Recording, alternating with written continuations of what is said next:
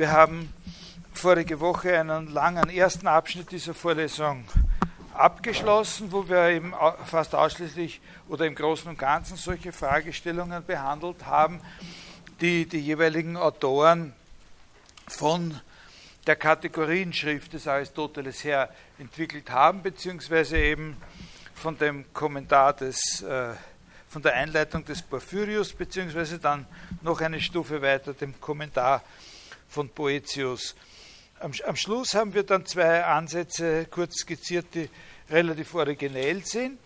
Das eine, die Stellungnahme Abelards zum Universalienproblem. Also das ist etwas, was Sie sich merken wollen, eben diese Vorstellung, dass die Universalien äh, nicht etwas sind, was eine selbstständige Existenz hat, aber worauf man sich doch beziehen kann. Also dieses was ich denke, gibt es nicht, aber ich denke etwas, diese, dieser Grundgedanke, und dass er eben den Vorgang, wie man zu diesen Universalien kommt, auch als Abstraktion bezeichnet, aber das Spezielle ist, dass er eben Abstraktion äh, deutet als etwas, äh, was basiert auf, der, auf dem Gebrauch der Wörter. Also es sind nur Wörter, aber nicht einfach bloß das, was man hört, der Ton oder was man aufschreiben kann auf einer Tafel, sondern es ist der tatsächliche Gebrauch, der von ihnen gemacht wird, äh, der ihnen äh, Bedeutung verleiht. Also wenn man in einer Sprachgemeinschaft äh, ist und dann ist man eben mit diesem Gebrauch aufgewachsen und versteht deswegen, was die anderen sagen. Wenn man in eine Sprachgemeinschaft kommt, in der man fremd ist, äh, und, und die wo man die Sprache nicht kann, dann ist das Entscheidende, um drauf zu kommen, was die einzelnen Wörter bedeuten, dass man schaut, was die Leute tun, wenn die Wörter verwendet werden. Äh, wenn jedes Mal, äh, wenn der eine sagt Hände hoch, der andere so macht, dann kann man schon langsam anfangen zu verstehen, was Hände hoch äh, heißt. Äh, also so auf äh, im Großen und Ganzen. Das ist der eine Punkt, diese Idee mit dem Gebrauch bei Abelard. Das andere war diese Suppositionstheorie. Da würde ich Sie auch bitten, dass Sie sich das ein bisschen nochmal durch den Kopf gehen lassen oder sonst halt nochmal anhören und merken, was ist das für eine Theorie? Das ist eine ziemlich raffinierte und auch heute durchaus noch diskutierenswerte Theorie der Referenz, also der, äh, der Beziehung zwischen einem sprachlichen Ausdruck und einem bestimmten Gegenstand, der von diesem sprachlichen Ausdruck benannt wird. Und die Suppositionstheorie ist eine Theorie, die hier in dieser Sache, die so einfach klingt, noch eine Menge Differenzierungen äh, anbringt, weil nämlich ein bestimmter einzelner gegebener Ausdruck durchaus verschiedene Referenzen eigentlich im Grunde auch zugleich haben kann.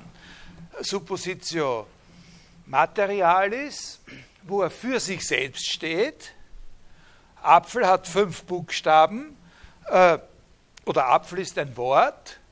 Aber ein Apfel, einer, natürlich ist Apfel ein Wort, aber in einer gewissen Weise ist ein Apfel natürlich auch dann wieder kein Wort. Ne? Aber es gibt nicht nur diesen Unterschied, sondern in dem, was nicht bloß das Wort ist, machen sie auch noch mehrere Unterschiede. Vor allem der große Unterschied, den Sie noch wissen sollten, ist der zwischen der Suppositio simplex wo die Art bezeichnet wird, also das Allgemeine äh, des Apfelseins, äh, und die Suppositio Personalis, wo ein bestimmter Apfel oder mehrere bestimmte Apfel das, referiert, Äpfel das referierte sind. Da gibt es dann noch eine sehr, sehr subtile Einteilungen, das müssen Sie sich nicht merken, aber ist auch interessant und wichtig natürlich.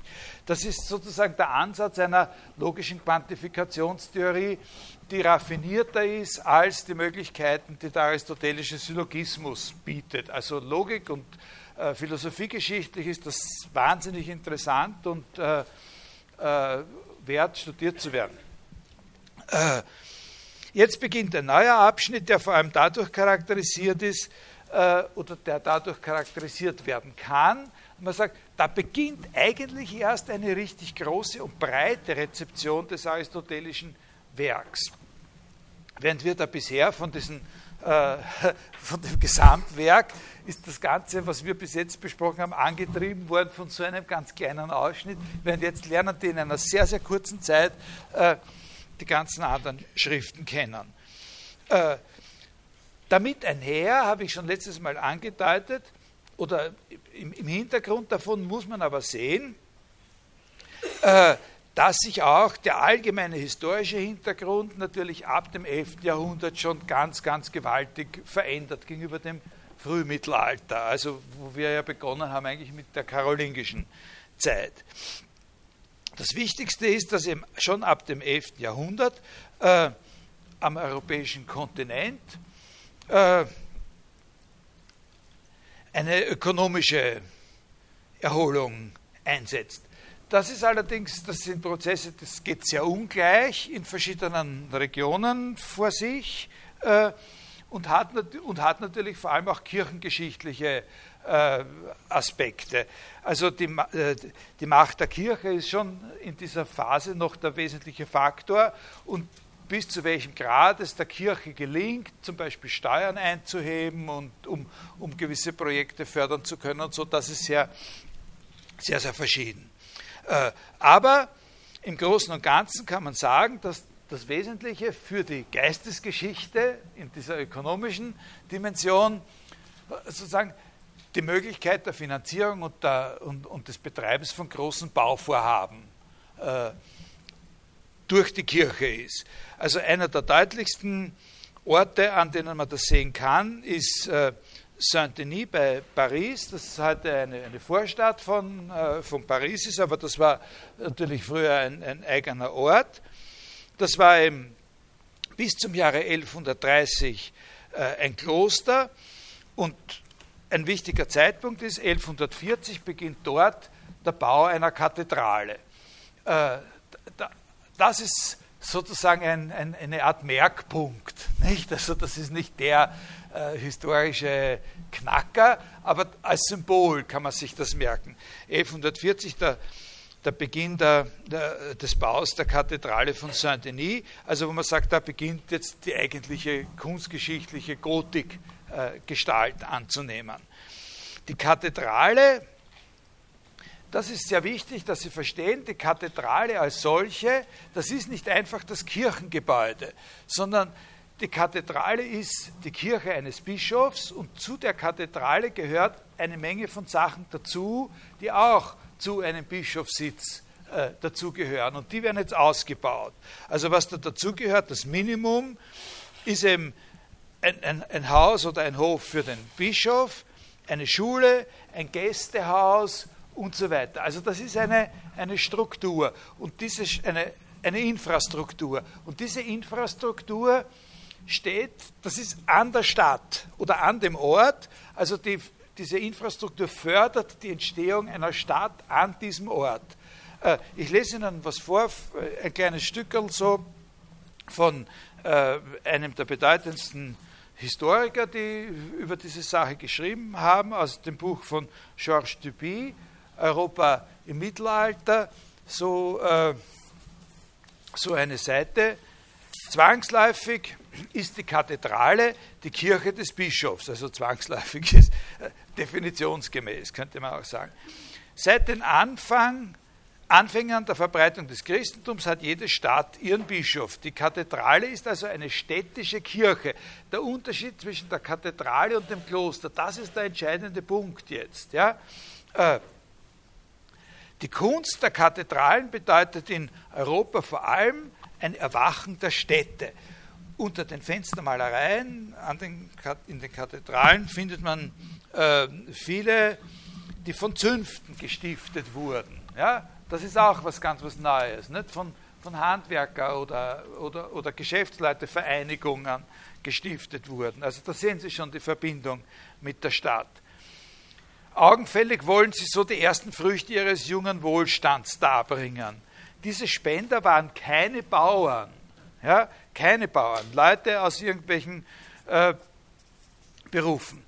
Männer, die in den Städten und deren in ständiger Ausdehnung begriffenen Vororten Wolle, Leder, Metall verarbeiteten, Tuchwaren, Schmuckstücke verkauften, Handwerker, Kaufleute, Und die wollten halt sich auf den Fenstern dieser Kirche in ihrer äh, in ihrem, äh, in ihrem Wert und in, in, in, ihrer, in ihrem Potenzial von Wertschöpfung sozusagen äh, darstellen, gerühmt werden an dem Bauwerk.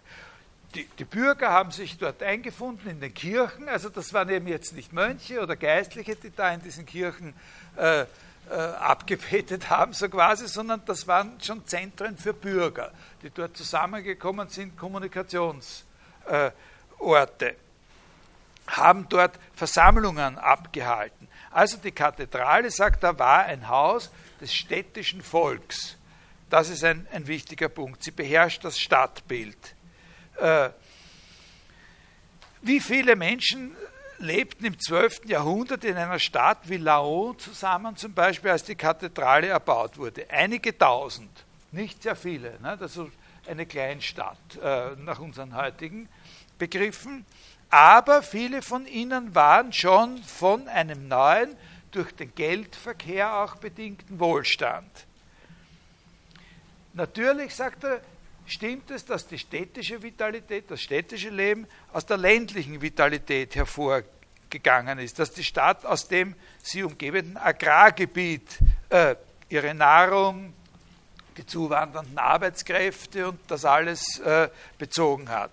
Die Quelle des bürgerlichen Wohlstands lag äh, in den Feldern. Aber die Beziehung zwischen denen, die drinnen gewohnt haben in der Stadt und denen, die draußen gewohnt haben und ihnen zugeliefert haben, die war immer eine prekäre.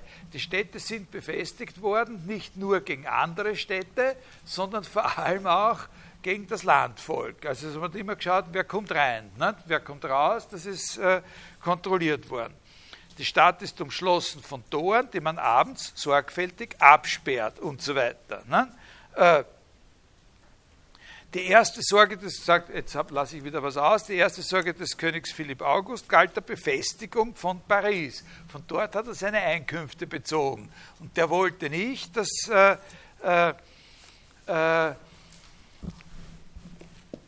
dass Bauern aus der Umgebung sozusagen, wenn sie sich aus irgendeinem Grund irgendwann aufregen, da in die Stadt eindringen und dort kaputt machen oder ihm wegnehmen, was ihm äh, gehört. Also das ist ein, ein ganz äh, ganz wichtiger Punkt. Für uns ist das Entscheidende, dass bei den Kathedralen Schulen dabei waren und jetzt eine neue Institution äh, sich herausbildet, äh, in der Wissen, und zwar auch hochstufiges Wissen, also solche Traditionen, die wir als philosophische Traditionen jetzt äh, besprechen, sind dort zu Hause gewesen und dort weitergegeben worden. Ja? Also das ist wirklich ein ganz, ganz wichtiger Punkt, dass Sie sich das merken, weil wir haben ja am Anfang in den ersten Stunden gesagt, na, wo ist denn dieses Wissen, über das wir jetzt reden wollen, äh, in der Zeit vom 9. bis zum 11. Jahrhundert oder so, das ist in den Klöstern, habe ich Ihnen gesagt. Dort werden Bücher äh, gesammelt, gelesen und äh, teilweise auch interpretiert. Und das ändert sich jetzt. Nicht? Da gibt es jetzt eine alternative, wichtige Institution, die Kathedralschule also der, der Zusammenhang zwischen der Stadt und der Kathedrale und der Kathedralschule. Es gibt zum Beispiel Zentren der Intellektualität und philosophischen Diskussion an Orten, äh, wo es keine Uni, über die werden wir dann ja gleich reden, keine Universität gibt, aber eine traditionsreiche Kathedralschule. Ein ganz entscheidender, großer, bedeutender Ort dieser Sorte ist Köln gewesen. Äh, dort hat es keine Universität gegeben, aber eine Kathedralschule. Albertus Magnus, Zeitgenosse und Lehrer von Thomas von Aquin, war in Köln. Äh, in den, Im 13. Jahrhundert hat in Köln dieser Kathedralbau äh, begonnen. Das wichtigste überhaupt, vielleicht das wichtigste Zentrum überhaupt, wenn man in Philosophie- und wissenschaftsgeschichtlichen Kategorien denken möchte, ist Chartres. Das ist ja auch eine der bedeutendsten äh, äh, Kathedralen. Äh, die Schule von Chartres. 1194 bis 1260 ist die, die Kathedrale gebaut worden. Das war schon vorher ein Bischofssitz natürlich. Dort haben möglicherweise Leute, von denen wir schon geredet haben, auch studiert. Äh, Berengar, Lafranc, auch dieser Gilbert von Poitiers und, äh, und so weiter. Also dort gibt es sozusagen eine eigene Philosophieschule, aber über das, äh, das lasse ich weg jetzt. Äh,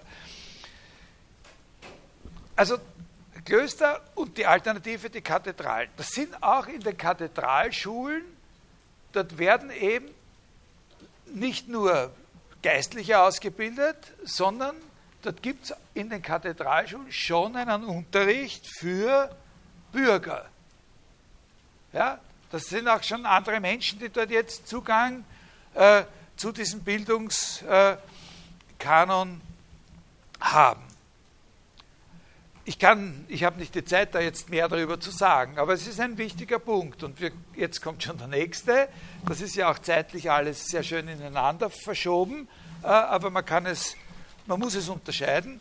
Das sind eben die Universitäten. Die, die Universitäten sind nochmal ein weiterer Schritt in derselben Richtung. Emanzipation dessen, was wir Wissenschaft nennen, äh, aus den theologischen Lehr- und Ausbildungsgängern. Äh,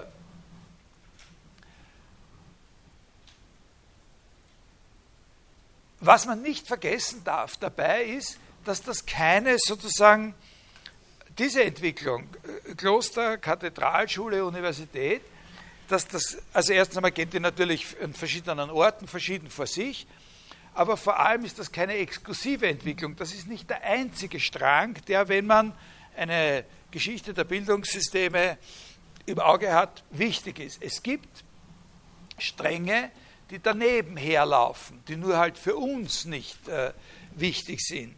Äh, können Sie sich ja wahrscheinlich denken.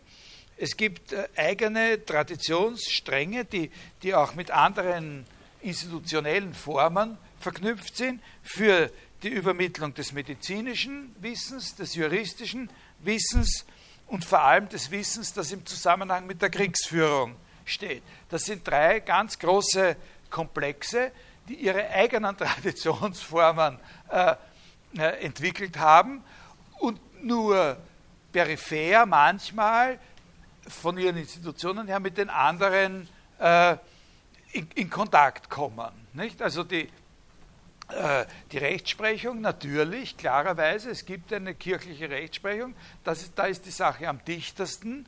Äh, die Medizin, die so hin und her äh, pendelt zwischen verschiedenen, das habe ich Ihnen ja schon bei der Sache mit den freien Künsten und so ein bisschen erklärt, und die Kriegsführung. Die Entstehung der Universitäten ist eben auch sozusagen nicht so aus einem äh, aus, aus einer Quelle heraus. Das ist auch eine komplexe und immer wieder verschiedene Sache. Zum Beispiel äh, ein wichtiger Ursprung für einige der bedeutenden Universitäten sind die sogenannten selbstständigen Juristenschulen. Juristenschulen äh, zum Beispiel für die Entstehung also der, äh, der, Universität von Bologna. Das ist einer der wichtigsten äh, Orte gewesen. Hingegen in Paris, der Großstadt schlechthin, der ersten äh, Großstadt, da sind die Universitäten aus den Kathedralschulen heraus entstanden. In, in Paris hat es mehrere bedeutende Kathedralschulen gegeben, nicht nur eine, und dort sind die Universitäten sozusagen entstanden in einem Prozess der Emanzipation von Gruppen aus den Kathedralschulen heraus. Ja? Äh, also ich sage Ihnen ein paar wichtige äh, Zahlen, sollte man ja schon wissen, in welcher Zeit man sich da ungefähr bewegt. Äh, also Bologna sagt man, das hat jede Uni hat da ihre eigene. Also bei uns sagen wir, ne, dass wir die erste Universität im deutschen Sprachraum sind. Also, also das ist nicht ganz, also Erfurt und Prag können da auch ein bisschen noch, äh, noch mitreden. Äh, aber Bologna, da sagen sie da 1100 oder so, Ende 12. Jahrhundert, Mitte, Ende 12. Jahrhundert, dann von, äh, von Bologna aus eine sehr wichtige Universität Padua, 1222 glaube ich, Cambridge ist schon ein bisschen früher, Paris ist früher, eh, Mitte 12. Jahrhundert, Oxford, äh, Oxford ist ein bisschen ist, ist, ist älter als, äh, als Cambridge. Äh, also Wien, das wissen Sie ja alle, nicht? Das steht auf der Homepage drauf. Äh, nächstes Jahr sind wir 650 äh, Jahre alt, nicht? also 13, 1365. Äh, es ist sehr wichtig, dass es Universitäten gibt, dass, das, äh, dass man das weiß, das überlegt man sich nicht immer so. Es gibt bedeutende Universitäten, die entstanden sind nur aus dem Zusammenschluss von Studierenden. Also das ist ein ganz, ganz wichtiger Punkt, also wo sozusagen die Menschen selber und jetzt ohne Ansehung eigentlich ihres Standes äh, die Menschen selber, die was lernen wollten, die Universität geschaffen haben und eben nicht eingetreten sind in eine Institution, die schon vorher da war. Ja, zum Beispiel ist äh, Bologna und Padua sind sowas. Also äh, die Professoren haben in Bologna nicht zur Uni dazugehört.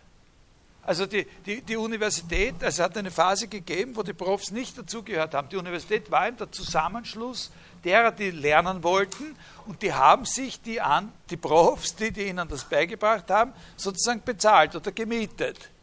Die waren, das war umgekehrt. Äh, also die Permanenten waren so quasi die Studierenden und die, die einen Vertrag gehabt haben, die nur auf Zeit beschäftigt waren, waren die Profs. Das hat sich dann natürlich geändert.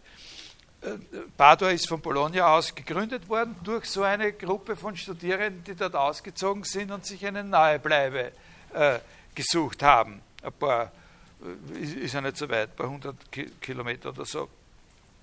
Die wichtigste Uni war natürlich Paris. Nicht? Das lange Zeit ist die Universität schlechthin Paris äh, gewesen und geblieben. Es ist ganz interessant zu sehen, dass auf diese Entwicklung also da war das eben schon nicht mehr nur eine Stadt, sondern eine Großstadt, diese Entwicklung, wie sich da eigene Institutionen bilden, wo Wissen, ein quasi zertifiziertes Wissen, die eine Zertifizierungsmacht haben, ne, weitergegeben werden kann, das jetzt nicht mehr in der Hand der Kirche ist. Aber die Sachen existieren zugleich, nebeneinander noch.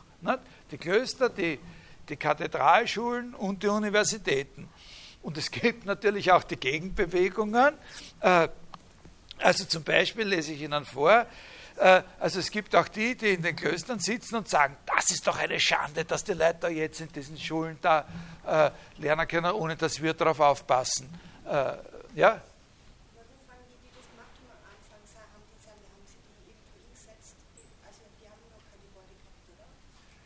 Naja, das natürlich nicht, aber, aber, aber relativ bald. Nicht?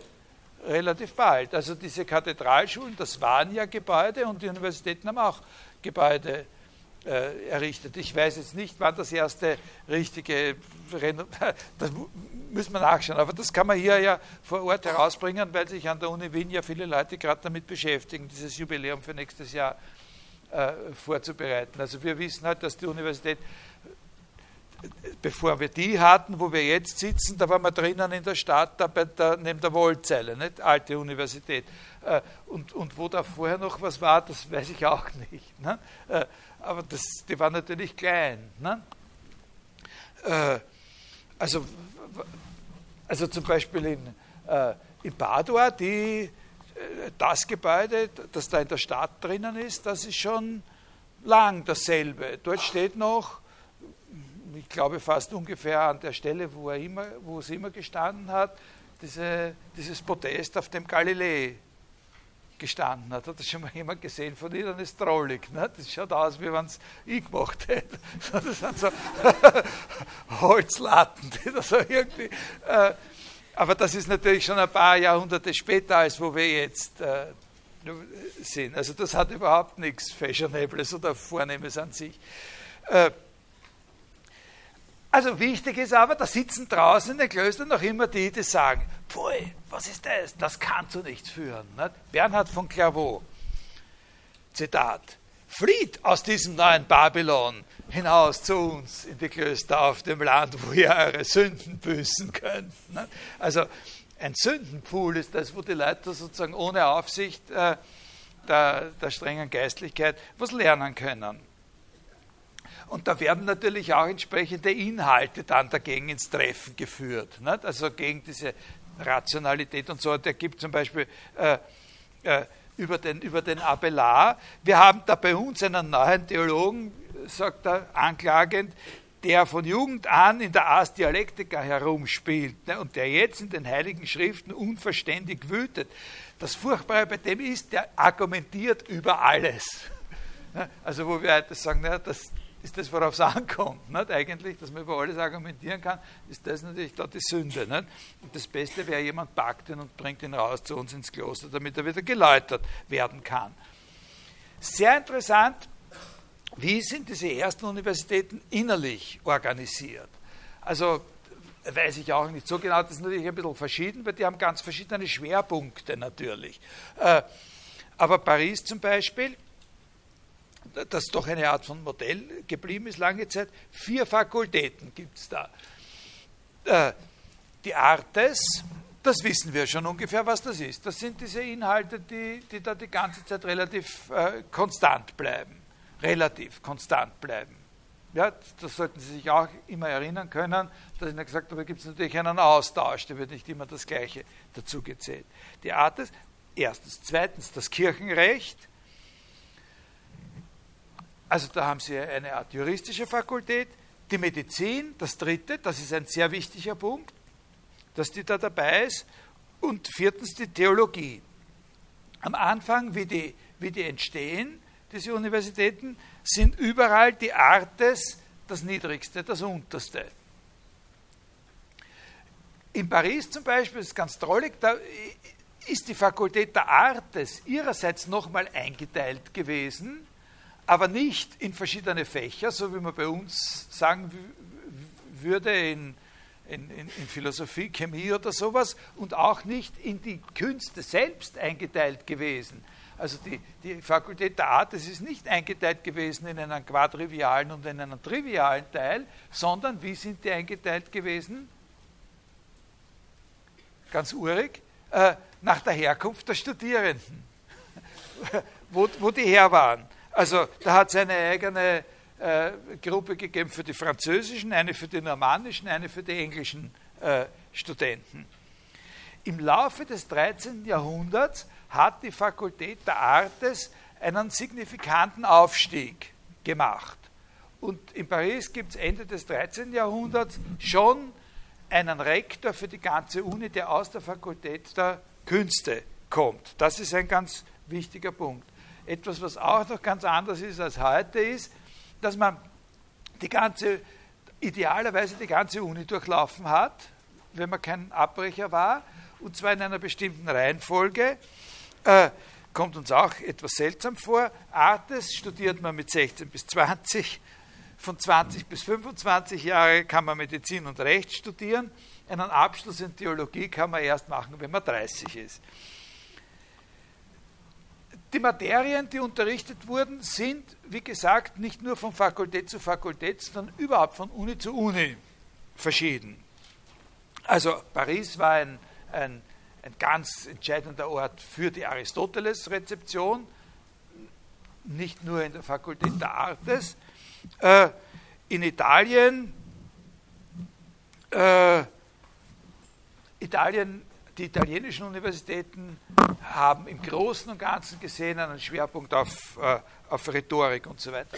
Eine wichtige Sache, die so was Ähnliches ist wie eine institutionelle Änderung, also eine Änderung in der der Infrastruktur des intellektuellen Lebens, die ich auch nicht äh, sozusagen äh, so ausführlich besprechen kann, wie sie es verdienen würde, ist die Entwicklung des Buches und überhaupt die Entwicklung des Lesens als solchen.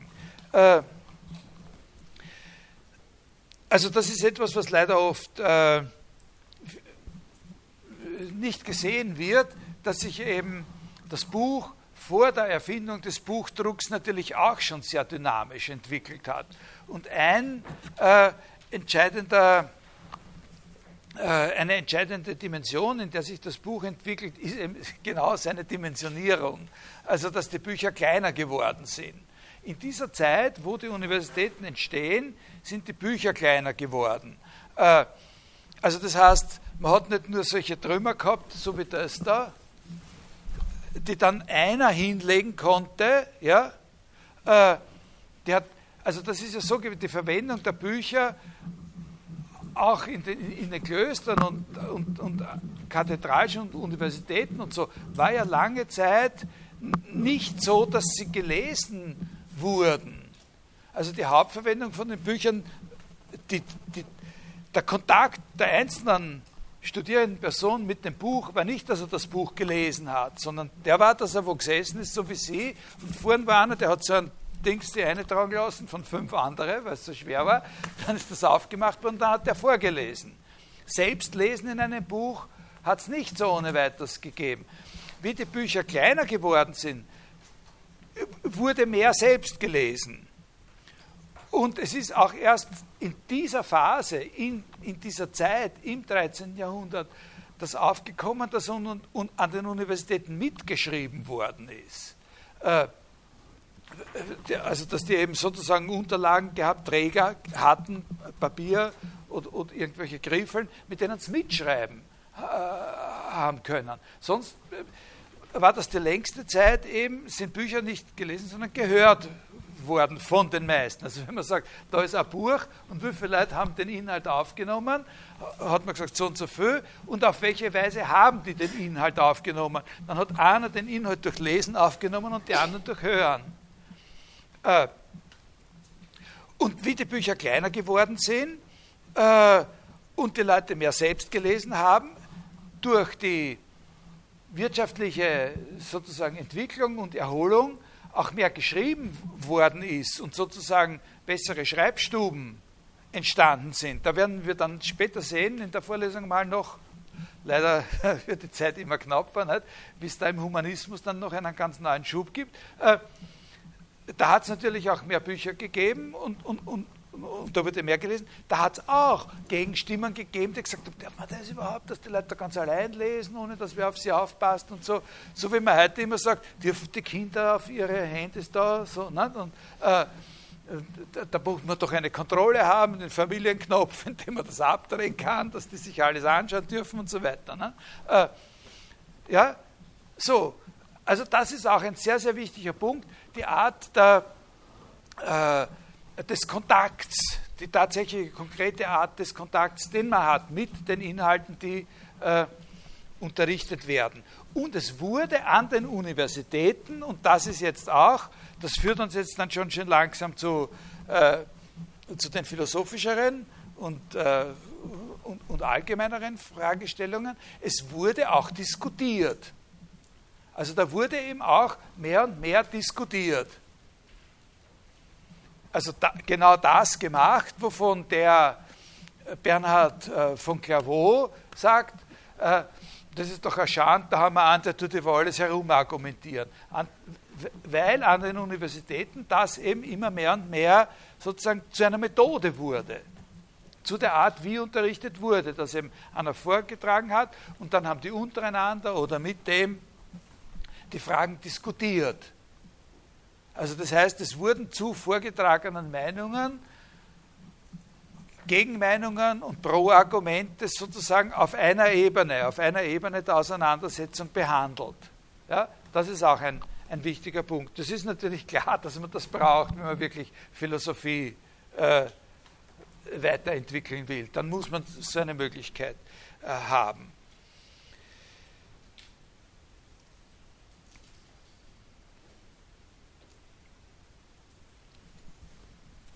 Ich habe Ihnen letztes Mal schon in einem gewissen Vorgriff äh, gesagt, dass eben, wenn wir sagen, also in dieser Phase, vor diesem Hintergrund, findet eben dann die Auseinandersetzung mit den anderen Werken des Aristoteles statt. Da habe ich Sie schon letztes Mal darauf aufmerksam gemacht, dass man da diesen Background äh, mit der äh, äh,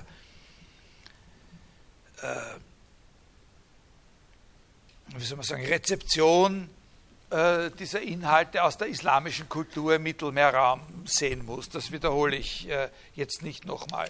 Ich sage Ihnen noch einen einzelnen Namen, der von einer äh, großen Bedeutung ist. Also ich sage Ihnen heute ein paar, einfach auch aus Zeitmangel nur an ein paar Punkten einfach nur den Namen. Aber das sind Namen, die man kennen sollte. Wilhelm von Mörbecke, ja, Wilhelm von Mörbecke. Äh, der hat so 1215 bis 1286, also das ist so ein. Äh,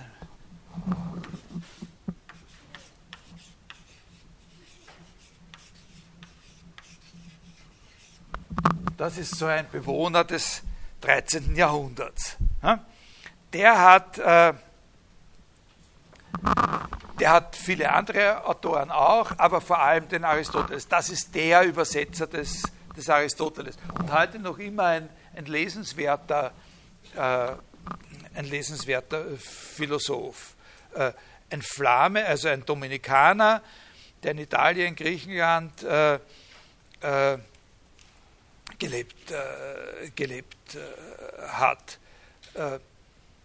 Also der hat unglaublich viel übersetzt, aber auf ihn geht sozusagen zentral zurück diese Bekanntschaft mit den, äh, mit den weiteren Schriften des, äh, des Aristoteles, Übersetzung ins Lateinische.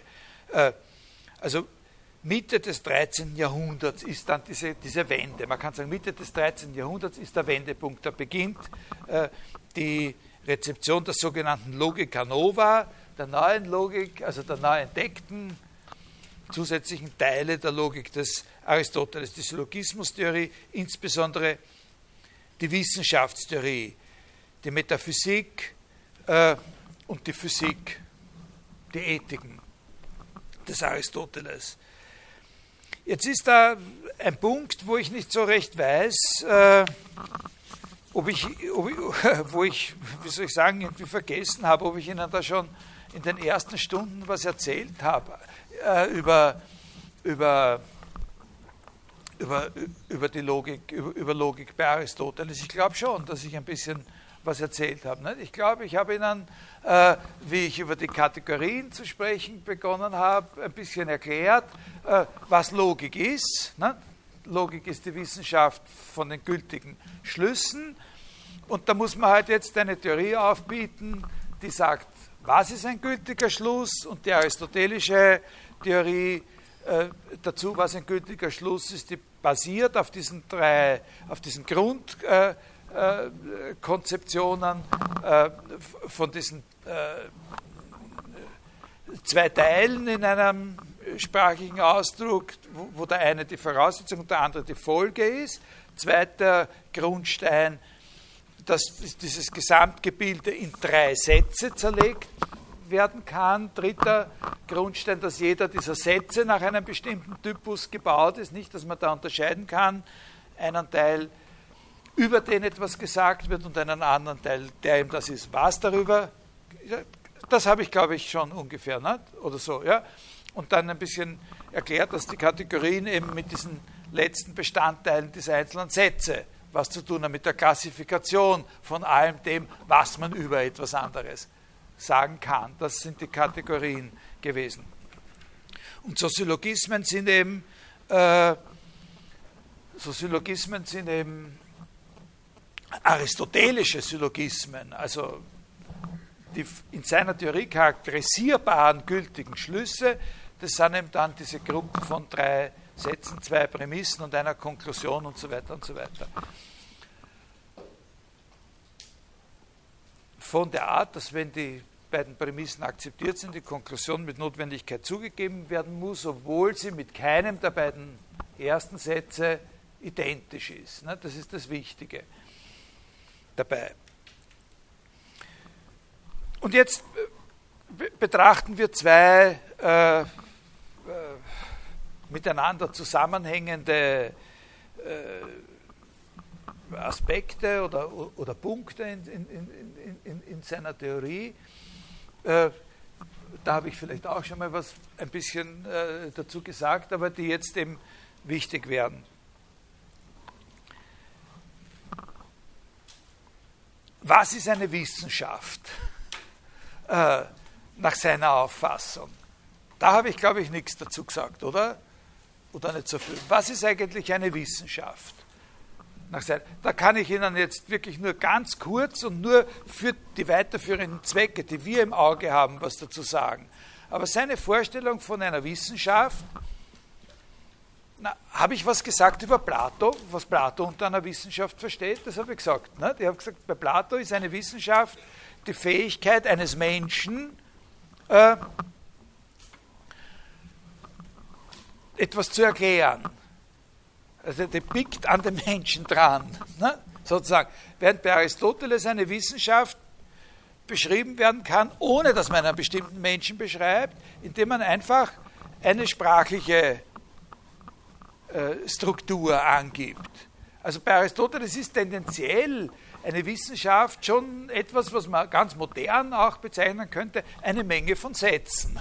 Äh, und zwar eine Menge von Sätzen, in denen natürlich bestimmte zusätzliche äh, Beziehungen, also unter denen bestimmte zusätzliche Beziehungen bestehen, nicht einfach irgendein Haufen von Sätzen. Also weiß ich, die Menge aller Sätze, die ich in den letzten 15 Minuten geäußert habe oder sowas. Das ist nicht eine Wissenschaft. Äh, äh, nämlich äh, die Beziehungen, die zwischen diesen Sätzen bestehen, müssen, sind von der Art, äh, dass man unterscheiden kann zwischen allgemeineren und weniger allgemeineren Sätzen, wobei man auf die allgemeineren Sätze immer dadurch kommen kann, die dadurch identifizieren kann, dass sie die Gründe angeben dafür, äh, warum ein weniger allgemeiner Satz wahr ist. Ne? Man sagt, das und das ist der Fall, der sagt, warum ist das und das der Fall, weil das und das, dann komme ich auf einen allgemeineren Satz. Jetzt sage ich über diesen allgemeineren Satz, warum ist das und das der Fall, dann komme ich wieder auf einen, also Begründung. Begründung ist sozusagen die Dynamik, äh, die diese Hierarchie von allgemeinem und weniger allgemeinem äh, aufrechterhält. Und, die, und eine Grundidee von Aristoteles ist ja die, äh, dass er sagt, äh, eine Wissenschaft ist ein solches Ganzes von solchen Sätzen, in dem es bestimmte oberste Sätze gibt, in dem die obersten Sätze als solche identifizierbar sind, in dem ein, ein kleines Set von allerobersten Sätzen identifiziert werden kann. Das sind die sogenannten Prinzipien der Wissenschaft, von denen her alles andere erklärt wird. Wenn man den wenn wir den, die Warum-Fragen, die von unten nach oben geht, umdrehen, dann haben wir eine Erklärungshierarchie und das, was in der am obersten steht, das sind die Prinzipien der Wissenschaft. Also es gibt in jeder Wissenschaft oberste unbegründete Sätze. Das ist ganz wichtig. Es gibt in jeder Wissenschaft oberste Sätze, die unbegründet sind. Klarerweise. Weil sonst waren es nicht oberste Sätze. Warum die unbegründet sind und wodurch die ausgezeichnet werden können und so, das ist eine Frage, die wir jetzt weiter nicht diskutieren und die, äh, die, die komplex ist. Aber eine Sache, die ganz wichtig ist, ist die, wie kommt man zu ihnen? Man kommt nach der Auffassung des Aristoteles zu diesen obersten Sätzen im Grund eigentlich von unten. Also man kommt zu den obersten Sätzen, indem man von unten aufsteigt. Sehr wichtiger Punkt. Äh, das ist natürlich jetzt nicht nur in jeder einzelnen Wissenschaft so, sondern das ist ein allgemeinerer äh, Prozess, den er da im Auge hat, als Verwissenschaftlichung von Erfahrung überhaupt. Man hat irgendeine Erfahrung, man sagt, das und das ist so und so, ne? und die anderen sagen, nein, das ist nicht so. Äh, dann sage ich so, wie glaub, was glaubt ihr, wie das ist? Dann sagen die anderen, wir sind eigentlich alle der Überzeugung, das ist so und so. Sage ich, na gut, also habt ihr mich überzeugt. Jetzt glauben wir alle, es ist so und so. Äh, ein wichtiger Punkt ist, dass in so einem Pro da haben wir ein gemeinsames Wissen. Nicht? Seiner Ansicht nach ist ein wichtiger Punkt der, dass ein so ein äh, wenn dann so ein gemeinsames Wissen jetzt nicht nur zwischen einer Gruppe besteht, die da beisammensitzt, sondern weitergegeben werden kann, dann hat dieses gemeinsame Wissen eine neue Qualität. Ja? Also wenn zum Beispiel wir uns darauf verlassen können, dass ein gemeinsames Wissen, äh, dass wir und alle anderen, die da in der näheren Umgebung von ein paar hundert Kilometer sind oder so, äh, oder auf der Erdkugel halt, äh, dass ein solches gemeinsames Wissen auch in zwei weiteren Generationen noch da sein wird. Oder wir wollen, dass die sich zumindest damit auseinandersetzen können. Ja? Dann haben wir dieses gemeinsame Wissen auf eine neue Basis gebracht. Dann ist es wirklich von uns, von unserem Leben, von unserer wirklichen Existenz, von unserer Möglichkeit miteinander zu reden, abgelöst. Es ist natürlich klar, äh, dass, es, dass das nicht heißt, dass es von der Fähigkeit zu reden insgesamt abgelöst ist. Weil wir sagen es irgendwelchen weiter, die werden es dann irgendwelchen anderen weiter sagen und wir bauen einen Turbo ein in diesen Prozess mit der Schrift. Na? Beziehungsweise mit dem Buch und mit diesen ganzen äh, Technologien, der, äh, mit diesen sogenannten, wie man heute sagt, Wissenstechnologien, ne? äh, Kulturtechniken und so weiter. Noch ein anderer Entwicklungsstand wird nach Auffassung des Aristoteles erreicht, wenn wir äh, wenn es Leute gibt, die für bestimmte Art von Wissen sozusagen Experten sind. Das ist seiner Ansicht nach ein sehr, sehr wichtiger Punkt. Und noch, äh, aber wenn es Experten gibt für eine bestimmte Art von Wissen, heißt das noch nicht nach seiner Auffassung, dass es eine Wissenschaft gibt zu dem Gebiet. Eine Wissenschaft gibt es erst, wenn sozusagen der Gesamtkorpus eines solchen Wissens, über das bereits Experten verfügen, sozusagen so durchanalysiert worden ist, dass man wirklich die ganz bestimmten Prinzipien dieser Wissenschaft benennen kann. Also eine Wissenschaft ist, ist nicht irgendein Haufen von Wissen, sondern er muss eben die besondere Bedingung erfüllen, dass die allgemeinsten erklärungsfähigen Sätze als solche erkannt und herausgearbeitet sind. Das ist sozusagen der springende Punkt. Und das Zweite, worauf es ihm ankommt, ist, dass wenn man die hat, dass dann der ganze Rest sozusagen organisiert werden kann in solchen Syllogismen. Das ist seine Vorstellung von Wissenschaft. Eine Wissenschaft ist ein Gebäude, das hat da oben seine Prinzipien und der Rest hängt dran in diesen, in diesen Syllogismen. Wenn das der Fall ist und das der Fall ist, dann ist das der Fall. Nur wenn das so ist und das so ist, dann ist das so. Wie die anderen sagen, na, wie ich eh schon immer gewusst habe. Man sagt, ja, immer gewusst, aber ich kann das erklären, dass es gar nicht anders sein kann. Das macht die Wissenschaft aus. Nicht? Äh, die Wissenschaft ist nicht prinzipiell sozusagen jetzt dann dadurch ausgezeichnet, dass die Wissenschaftler was wissen, was die anderen nicht wissen. Natürlich äh, wissen es dann auch was, was die anderen nicht wissen. Aber das ist nicht das, was bei ihm im Vordergrund steht. Das, was bei ihm im Vordergrund steht, ist, dass die Wissenschaftler das erklären können, was sie wissen. Und den anderen auch erklären können, warum das, was sie wissen, notwendigerweise so ist, wie sie eh wissen, dass es ist. Ja, das ist der springende Punkt. Das heißt, Zwei Sachen kommen da heraus, die charakteristisch sind für seine Auffassung von Wissenschaft. Und das sind die Dinge, die die Leute jetzt in dieser Zeit, im 13. Jahrhundert, sozusagen so richtig konfrontiert haben. Zwei Sachen kommen da heraus. Die Wissenschaft besteht darin, dass man etwas beweist. Das Wichtige an der Wissenschaft ist das Beweisen. Das ist das, was, da, was die Wissenschaftler von den anderen unterscheidet, ist nicht nur und nicht in erster Linie, dass sie Sachen wissen, die die anderen nicht wissen, sondern das ist, dass sie beweisen können, dass es gar nicht anders sein kann. Ja? Das ist ein großer Unterschied zu unserer jetzigen Auffassung von, von Wissenschaft. Weil für uns steht natürlich schon im Vordergrund, dass die Wissenschaftler Sachen wissen und auf Sachen draufkommen, die wir nicht wissen. Man kann das auch so ausdrücken, dass man sagt, für Aristoteles ist im Gegensatz zu uns primäre, der primäre Witz bei der Wissenschaft nicht das Forschen, sondern das Beweisen. Äh, natürlich gibt es ohne Forschung keine Wissenschaft. Wir haben ja gesagt, man kommt zu diesen obersten Prinzipien von unten. Also muss man schon geforscht haben. Aber das, wodurch sich der Wissenschaftler auszeichnet, wofür er seinen Preis kriegt, ist, dass er gut beweisen kann. Und das andere sehr wichtige, ganz, ganz, ganz wichtige für, für unsere Zusammenhänge ist, dass aus dieser Konzeption eigentlich von selber hervorgeht, dass für Aristoteles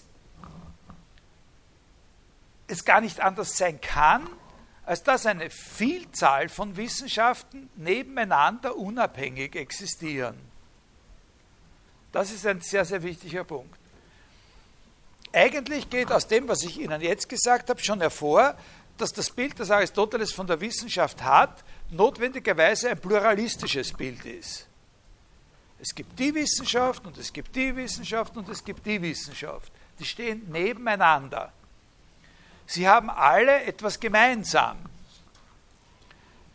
Aber das ist eine Form, die sie gemeinsam haben, nämlich dass sie alle in diesen Ableitungszusammenhängen, wenn das so, da, na, von oben als Erklärung, von unten als Warum-Frage, Prozess zu erfassen, dass sie alle diesen Ableitungszusammenhang, jede Wissenschaft hat diesen Aufbau, wo, wo man eben immer unterscheiden kann, das Wesentliche an diesem Aufbau ist, dass man immer genau unterscheiden kann, was das Allgemeinere und was das Speziellere ist und dass der Weg zwischen beiden eben immer so ein Schluss ist eigentlich, in der Wissenschaft selber, beim Beweisen. Aber das ist nur formal. Jede Wissenschaft hat andere Prinzipien. Eine Wissenschaft jede Wissenschaft ist als diese Wissenschaft im Unterschied zu allen anderen Wissenschaften genau durch diesen kleinen, durch dieses kleine Set, durch diese kleine Gruppe von Prinzipien gekennzeichnet.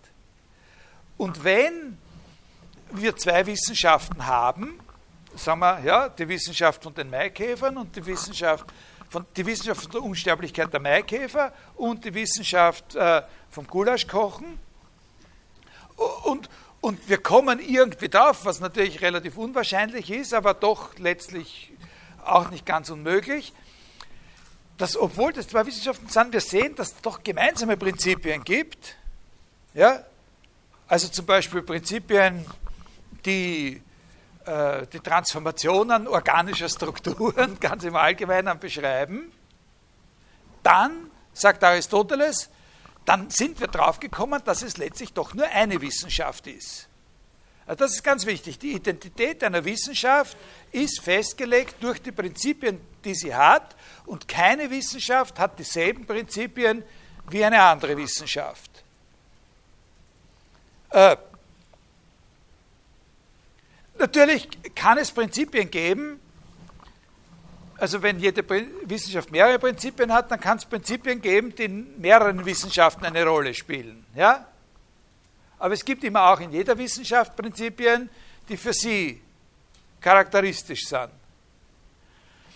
Äh, solche Prinzipien, die in mehr, mehreren Wissenschaften eine Rolle spielen können, äh, äh, die verdienen, die, die haben manchmal eigene Namen.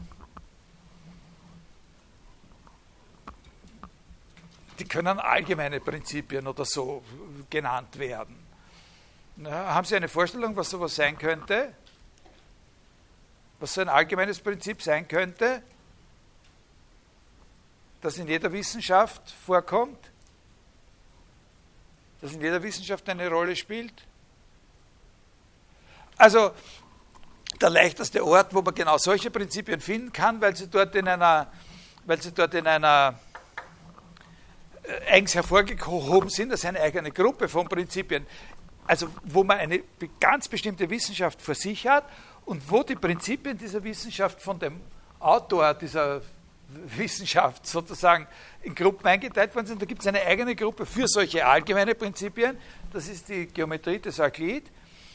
Und da figuriert zum Beispiel so ein Prinzip wie, wenn zwei verschiedene Sachen jeweils einer dritten Sache gleich sind, dann sind sie auch untereinander gleich. Das ist so ein Prinzip. Nicht? Da kann man schon annehmen, dass das im Großen und Ganzen für alles gilt, egal worüber wir reden. Wenn zwei verschiedene, wenn zwei Maikäfer derselbe Maikäfer sind wie ein dritter Maikäfer, dann sind sie auch untereinander derselbe Maikäfer, so quasi, nicht? Oder, ja? Oder solche Sachen wie das Ganze ist größer als jeder Teil davon. Nicht? Wenn wir ein Ganzes haben, das man in Teile zerlegen kann, dann ist dieses Ganze auf jeden Fall größer als jeder beliebige Teil davon. Ja? Solche, solche Prinzipien. Das ist natürlich eine Sache, kleine Fußnote für solche, die sich wirklich für Philosophie interessieren, äh, ist natürlich so eine Sache, die auch kleine Widerhaken hat. Zum Beispiel äh, kann man schon dafür argumentieren, dass dieses erste Prinzip, wenn zwei Sachen äh, einem jeweils für sich einem Dritten gleich sind, dann sind sie auch untereinander gleich. Tato, Auto, Isa, äh, fängt das an, Kai Alelois, Isa.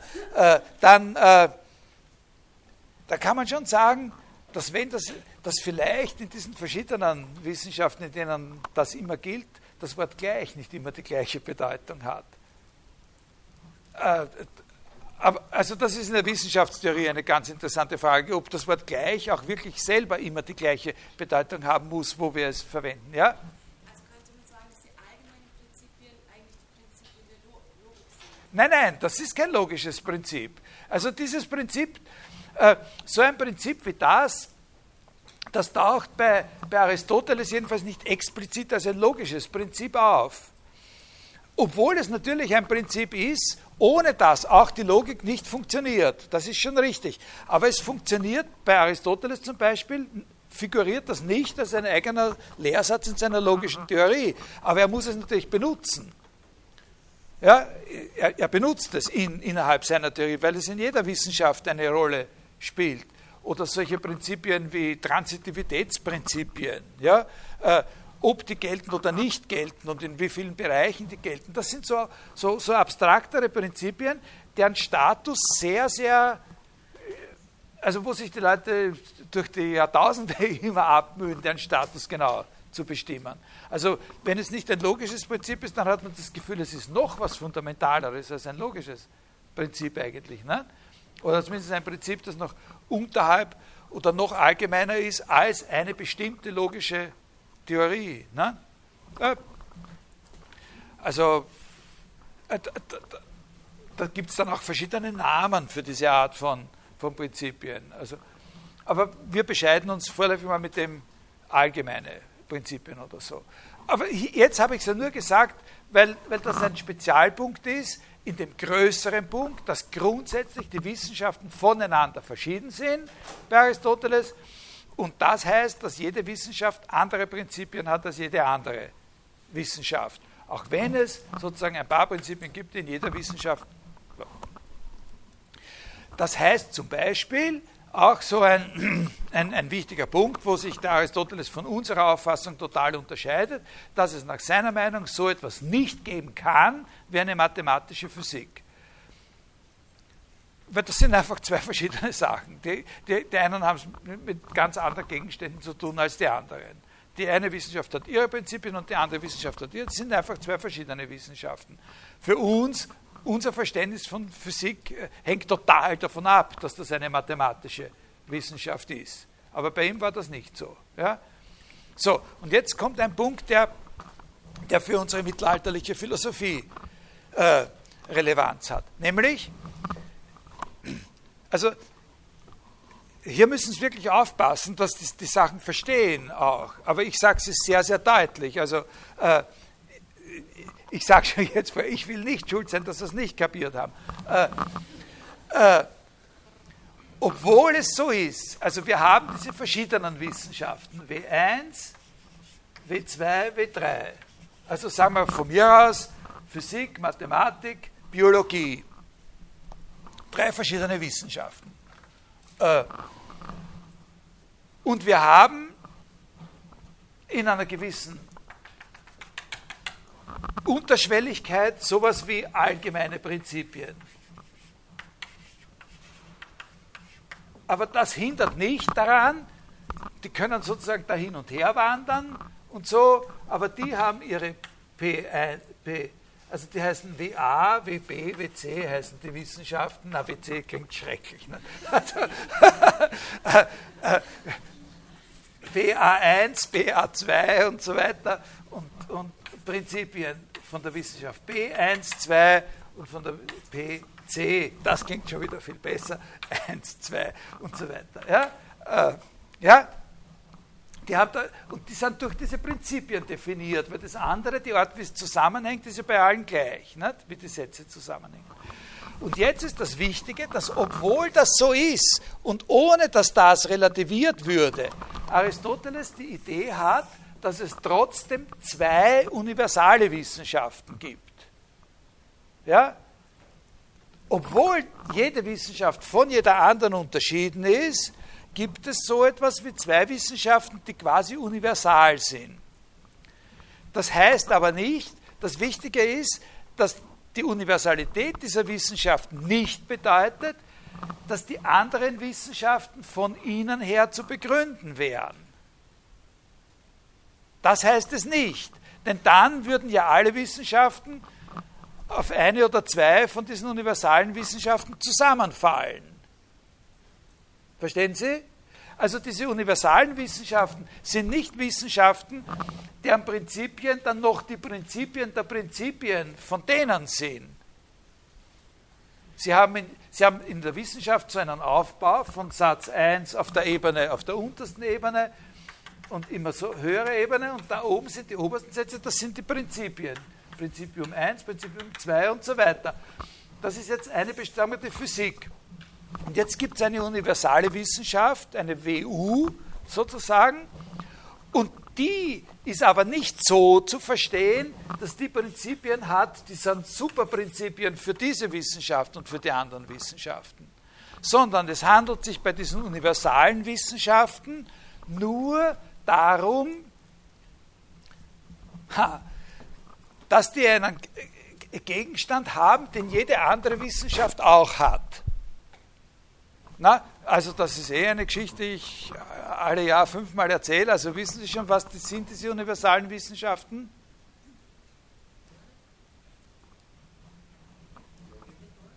Die Rhetorik ist eine universale Wissenschaft. Warum ist die Rhetorik eine universale Wissenschaft? Da versteht man das dann auch gleich besser. Weil man in der Rhetorik weil man über alles reden kann. Das ist ganz primitiv. Deswegen, weil man über alles reden kann, über alles, was überhaupt Gegenstand einer Wissenschaft werden kann. Deswegen, weil Wissenschaften Satzgebilde sind. Ja? Deswegen ist die Rhetorik eine universale Wissenschaft, weil man ja über alles reden kann. Aber da sehen Sie auch schon gleich, dass die, dass die Rhetorik sozusagen nicht die Physik begründen kann. Das kann sie natürlich nicht. Sie hat ihre eigenen Prinzipien, aber sie redet einfach über alles, aber sie hat ihre eigenen Prinzipien. Ihr, ihre Prinzipien müssen aus der Analyse dessen heraus gefunden werden, was Rede ist, was die wichtigsten Aspekte dessen sind, was eine Rede ausmacht, was die Rede ausmacht. Ne? Über jenseits dessen, was Logik ist. Wie man Logik und Rhetorik unterscheidet, das ist natürlich, da gibt es viele Grenzbereiche. Das ist bei Aristoteles ein hochinteressantes Gebiet. Verstehen Sie ungefähr? Und es gibt noch eine zweite universale Wissenschaft. Das ist die Philosophie. Ja? Die Philosophie ist auch eine universale Wissenschaft. Und zwar zunächst einmal ein bestimmter Aspekt der Philosophie, eine bestimmte philosophische Fragestellung ist es, die ihre Universalität ausmacht, nämlich, dass die Philosophie zentral einen Teil hat, der eine Wissenschaft vom Sein ist. Dass, die, dass in der Philosophie über das Sein nachgedacht wird. Weil alles ist. So, das ist also genauso eine schnippische Antwort wie bei der Rhetorik. Warum ist die Rhetorik universal? Weil man über alles reden kann und warum ist die Philosophie eine universale Wissenschaft? Weil sie die Wissenschaft vom Sein ist äh, und weil alles, was gibt, ja ist. So muss man das ganz schnippisch, das, da, da, da, da, ist es blöd, sich sozusagen der Mehrpriborium dazu zu denken. Das kommt dann sowieso, das Komplizierte. Ne? In dieser Theorie, was das Sein ist. Die, die Philosophie, in der Philosophie denkt man darüber nach, in der sogenannten ersten Philosophie, wird darüber nachgedacht, was das Sein ist. Also haben Sie das jetzt äh, ungefähr verstanden. Auch hier kann man natürlich gut sehen, dass wenn ich über das Sein nachdenke, dass ich deswegen noch lang nicht die Prinzipien, dass ich noch gar nicht wissen kann, ob es überhaupt sowas geben kann wie eine Physik. Ob es sowas gibt wie eine Physik, weiß ich, woher weiß ich das? Das weiß ich von daher, dass ich selber einen Körper habe, der sich unter bestimmten Bedingungen und Restriktionen in einer Umwelt bewegt, die so und so beschaffen ist, in der die Schwerkraft wirkt, in der und so weiter, in der Verwandlung stattfindet, in der Wachsen und Verminderung, Vergehen und Entstehen und solche Sachen, solche Prozesse stattfinden. Von da aus wird entwickelt, was eine Physik ist. Äh, und, und das kann man nicht ableiten daraus, dass man darüber nachdenkt, was das Sein ist. Jetzt können Sie hier, also ich sage Ihnen, ich mache jetzt einen kleinen Vorgriff. Äh, für unser Thema, das Explosive oder sozusagen das Dynamische an dieser Idee oder an diesen Ideen, an diesem Konglomerat von aristotelischen Ideen ist, dass im Laufe des 13. Jahrhunderts und vor allem sozusagen mit stärkster Sichtbarkeit bei Thomas von Aquin selbst die Theologie beginnt, sich als eine Wissenschaft zu verstehen. Die Theologie war bis dahin, so wie wir das besprochen haben, ein Ausbildungsgang, ein Curriculum für Geistliche, in dem Inhalte angeeignet wurden, diskutiert wurden, transportiert wurden, die natürlich philosophisch relevant sind. Aber da kommt es jetzt wirklich auf die, auf die Worte an. Also wo eben solche Leute wie dieser Lafranc und Berengar dort diskutiert haben darüber, ob man überhaupt über diese Sachen diskutieren soll. Aber irgendwie ist halt doch immer weiter diskutiert worden und, äh, und mit der Entstehung der Kathedralschulen und der Universitäten ist das Diskutieren sozusagen zu einer Hauptform sozusagen der Bildungsaneignung geworden. Also das Diskutieren und das Lesen sind Formen der Bildungsaneignung geworden, äh, immer mehr und mehr und auf Kosten des bloßen Hörens. Ne? Vernimm das Wort war lange Zeit die Parole und immer mehr und mehr hat sich durchgesetzt, schauen wir nach, was da wirklich steht und diskutieren wir mal, ob das auch wirklich haltbar ist. Aber insgesamt haben wir es hier mit Ausbildungsgängern zu tun, die im Großen und Ganzen, das ändert sich eben dann mit den Universitäten eben genau in dieser Zeit, äh, wo es um die Ausbildung sozusagen der Geistlichkeit gegangen ist und wo innerhalb dieser Ausbildungsgänge sozusagen so Inhalte rezipiert wurden. Aber jetzt passiert was anderes. Jetzt werden diese Schriften da aufgenommen, positiv aufgenommen des Aristoteles. Und auf einmal wird die Theologie selbst bei Thomas von Aquin sozusagen eine mögliche Wissenschaft. Damit ist diese Ebene verlassen von diesen Diskussionen. Damit ist jetzt aus mit so einem Hin und Her zwischen Lafranc und Berengar oder mit diesen Vorbehalten, die Anselm noch hat oder so. Weil das ist jetzt als Ganzes eine Wissenschaft. Da ist gar keine Frage mehr, ob da begründet, erklärt und diskutiert wird. Das ist jetzt klar. Aber, es, verstehen Sie das? Können Sie das? Das ist eine ganz gewaltige Änderung. Aber damit entstehen auch Probleme. Und insbesondere entsteht ein Problem mit dem Verhältnis zwischen der Wissenschaft, Theologie und der Philosophie. Äh, und natürlich besteht es darin, äh, also einmal ist ein gewisses Problem dieser Universalitätsanspruch der Philosophie. Aber man kann das Problem auch noch ein bisschen konkret, die Theologen wollen natürlich die Ersten sein. Ne? Aber, aber das Problem kann auch noch ein bisschen konkreter benannt werden, nämlich, äh, das Problem hängt wirklich mit diesem Begriff des Seins zusammen.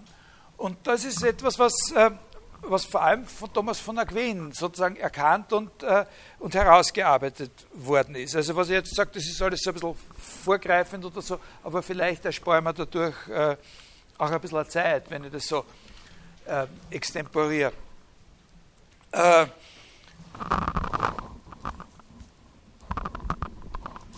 jetzt ist natürlich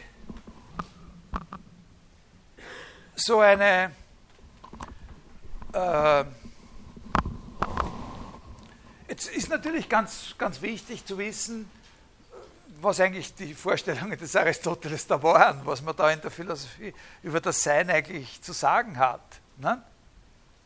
Darüber hinaus, dass man sagt, na, es gibt halt, was gibt. Ne?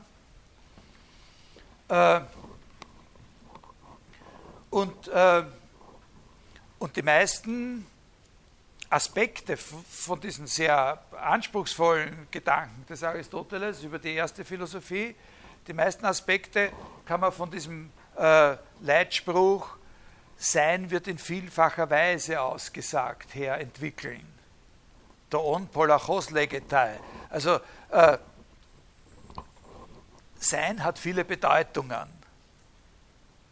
Äh, das Wort sein hat nicht immer zu und, und zwar eben nicht so zufällig. Also was er, was er meint, ist nicht, äh, der eine versteht das drunter, der andere versteht das drunter, sondern das Sein hat irreduzibel verschiedene Bedeutungen.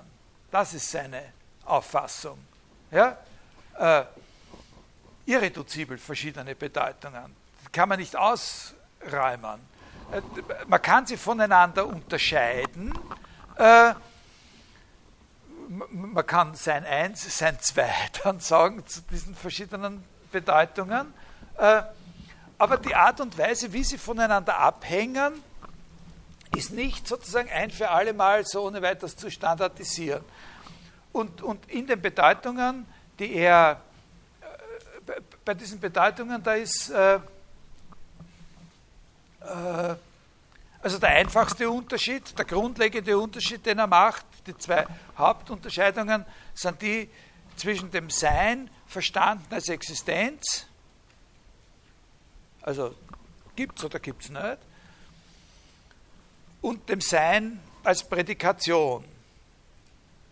Also man könnte sagen, die eine Bedeutung von Sein ist das Existieren und die andere Bedeutung von Sein ist das So-Sein.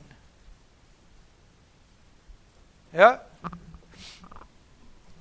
Äh, also, ich bin groß, bin ist das Sein. Ne? Der Heinrich ist groß oder so, ist ja wurscht, wie das jetzt grammatisch ausgedrückt wird. Das ist ein So-Sein. Aber wenn der wenn der Kotan äh, auf die Anrede Herr Inspektor sagt, Inspektor gibt es keinen, ne, Major Kotan, dann meint er,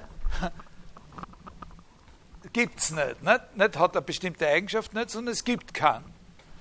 Also das ist, jedes Beispiel ist aber schlecht. Also wenn das besonders schlecht ist, regen Sie sich nicht auf. Jedes ist irgendwie schlecht. Ja? Existiert nicht. Am besten ist es mit dem Existieren zu erfassen, wenn man davon spricht, dass irgendwas Bestimmtes aufhört zu existieren. Der Mensch wird zu Staub. Ein bestimmter, ne? den gibt es nicht mehr. Äh,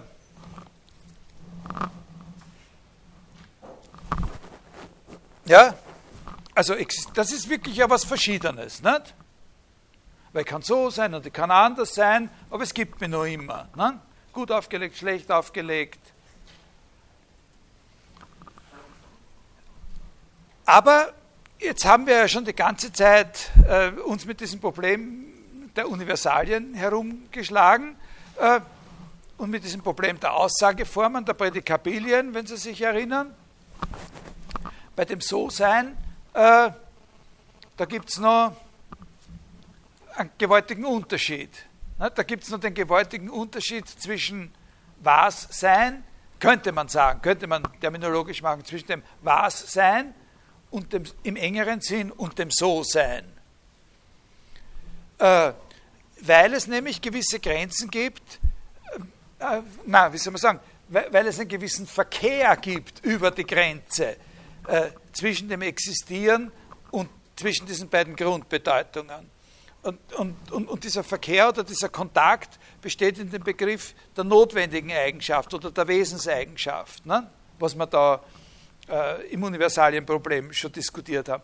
Äh, also man kann nicht einfach nur so unterscheiden und sagen, auf der einen Rubrik haben wir das Existieren von mir und auf der anderen Rubrik haben wir ein solches Sein, wo mir nur eine Eigenschaft zugesprochen wird, wo man sagt, ich bin so und so, ich bin gut aufgelegt, schlecht aufgelegt, grauhaarig oder na, so oder kurzsichtig und diese ganzen Sachen. Aber ich könnte auch nicht kurzsichtig sein und trotzdem ich sein und, und, und so. Nicht? Aber ich, könnt, ich, ich habe nicht immer graue Haare gehabt, das sind eh noch nicht so viel, aber äh, äh, ja, also äh, man kann das nicht einfach nur so trennen. Denn mit der notwendigen Eigenschaft, mit der Wesenseigenschaft wird was gedacht? Wird eine Eigenschaft gedacht, die mich zwar beschreibt, aber ich glaube, das habe ich eh am Anfang auch schon ein bisschen angesprochen, äh, wo es nicht möglich ist, äh, dass ich sie verliere, ohne dass ich aufhöre zu existieren. Also es gibt auch ein, ein So und So Sein, äh, das sozusagen eine Voraussetzung dafür ist, dass das nicht unabhängig ist von dem Existieren oder wo das Existieren nicht unabhängig davon ist. Ich kann nicht aufhören, ein Mensch zu sein und trotzdem ich sein. Ja? Das ist es. Ne? Da, da, besteht eine Schwierigkeit. Und davon muss man schon unterscheiden. Diejenigen Prädikate, die mich beschreiben, äh, die auch entfallen könnten. Und ich wäre trotzdem noch ich. Wo ist da die Grenze? Was sind solche. Also, da, damit haben wir unsere ganzen Diskussionen begonnen. Also, das ist eine. Letztlich entwickelt sich dann daraus bei Aristoteles eine hochkomplexe Theorie. Äh, eine sehr, sehr komplexe Theorie. Was ist das, was überhaupt ist oder im allerstrengsten Sinn ist oder existiert? Ne? Was ist der zentrale Sinn von Existieren? Und da hat dem Aristoteles diese, diese Auffassung, dass, äh, dass das, was im, aller, im allerstrengsten Sinn existiert, äh, die Einzeldinge sind. Ne? Jetzt ist dann so eine Frage, wie es mit den mit den natürlichen Arten zum Beispiel ist und so weiter. Was ist eigentlich ein, was heißt selbstständig existieren für ein Einzelding? Also da, da tauchen dann bei ihm solche Probleme auf, wie, äh, wie wenn man einen, äh, einen Apfel hat, ne? also, sagen wir, und, und das Einzelding anspricht und so. Dann ist, der existiert schon selbstständig in einer gewissen Weise, dieser Apfel, den man da herlegt. Aber es gibt Voraussetzungen dafür, dass er existiert. Es muss irgendwo einmal einen Apfelbaum haben. Obwohl wir, das ist seine Auffassung, wir sind jetzt in einer, wir, wir leben in einer Zeit, in der fundamentale Grundannahmen, die man nie in Frage gestellt hat, in Frage gestellt werden können. Also, dass man Äpfel auch mit einem Computer erzeugt, in einem 3D-Drucker oder sowas, wenn man die entsprechenden äh, Hintergründe aus der aus der, aus der Biologie einmal erarbeitet haben wird oder sowas. Aber, aber im, für Aristoteles ist eben der leitende Gedanke, wenn es einen Apfel gibt, muss es einen Apfelbaum geben haben. Und, und dieser, in diesem Apfelbaum müssen verschiedene Prozesse stattgefunden haben und so. Also ist für ihn die Frage, ob nicht äh, das, was eigentlich da existiert, sozusagen die Art als solches, ob die Art nicht auch eine ausgezeichnete äh, wirkliche Existenz hat wie der Apfel und so. Aber das, habe Ihnen jetzt nicht gesagt, damit Sie sich darüber Gedanken machen, sondern nur, um Ihnen ein Beispiel zu geben, wo da kritische Fragen sind und dass das eine komplexe und anspruchsvolle Theorie ist. Was ist in Bezug auf so ein einzelnes Ding, das, was wirklich den Kern seines Zusammenhalts als Existierendes ausmacht? Wie soll man das beschreiben? Und wenn ich sage, wie soll man das beschreiben, heißt das, was sind die Grundbegriffe dieser Wissenschaft? Na?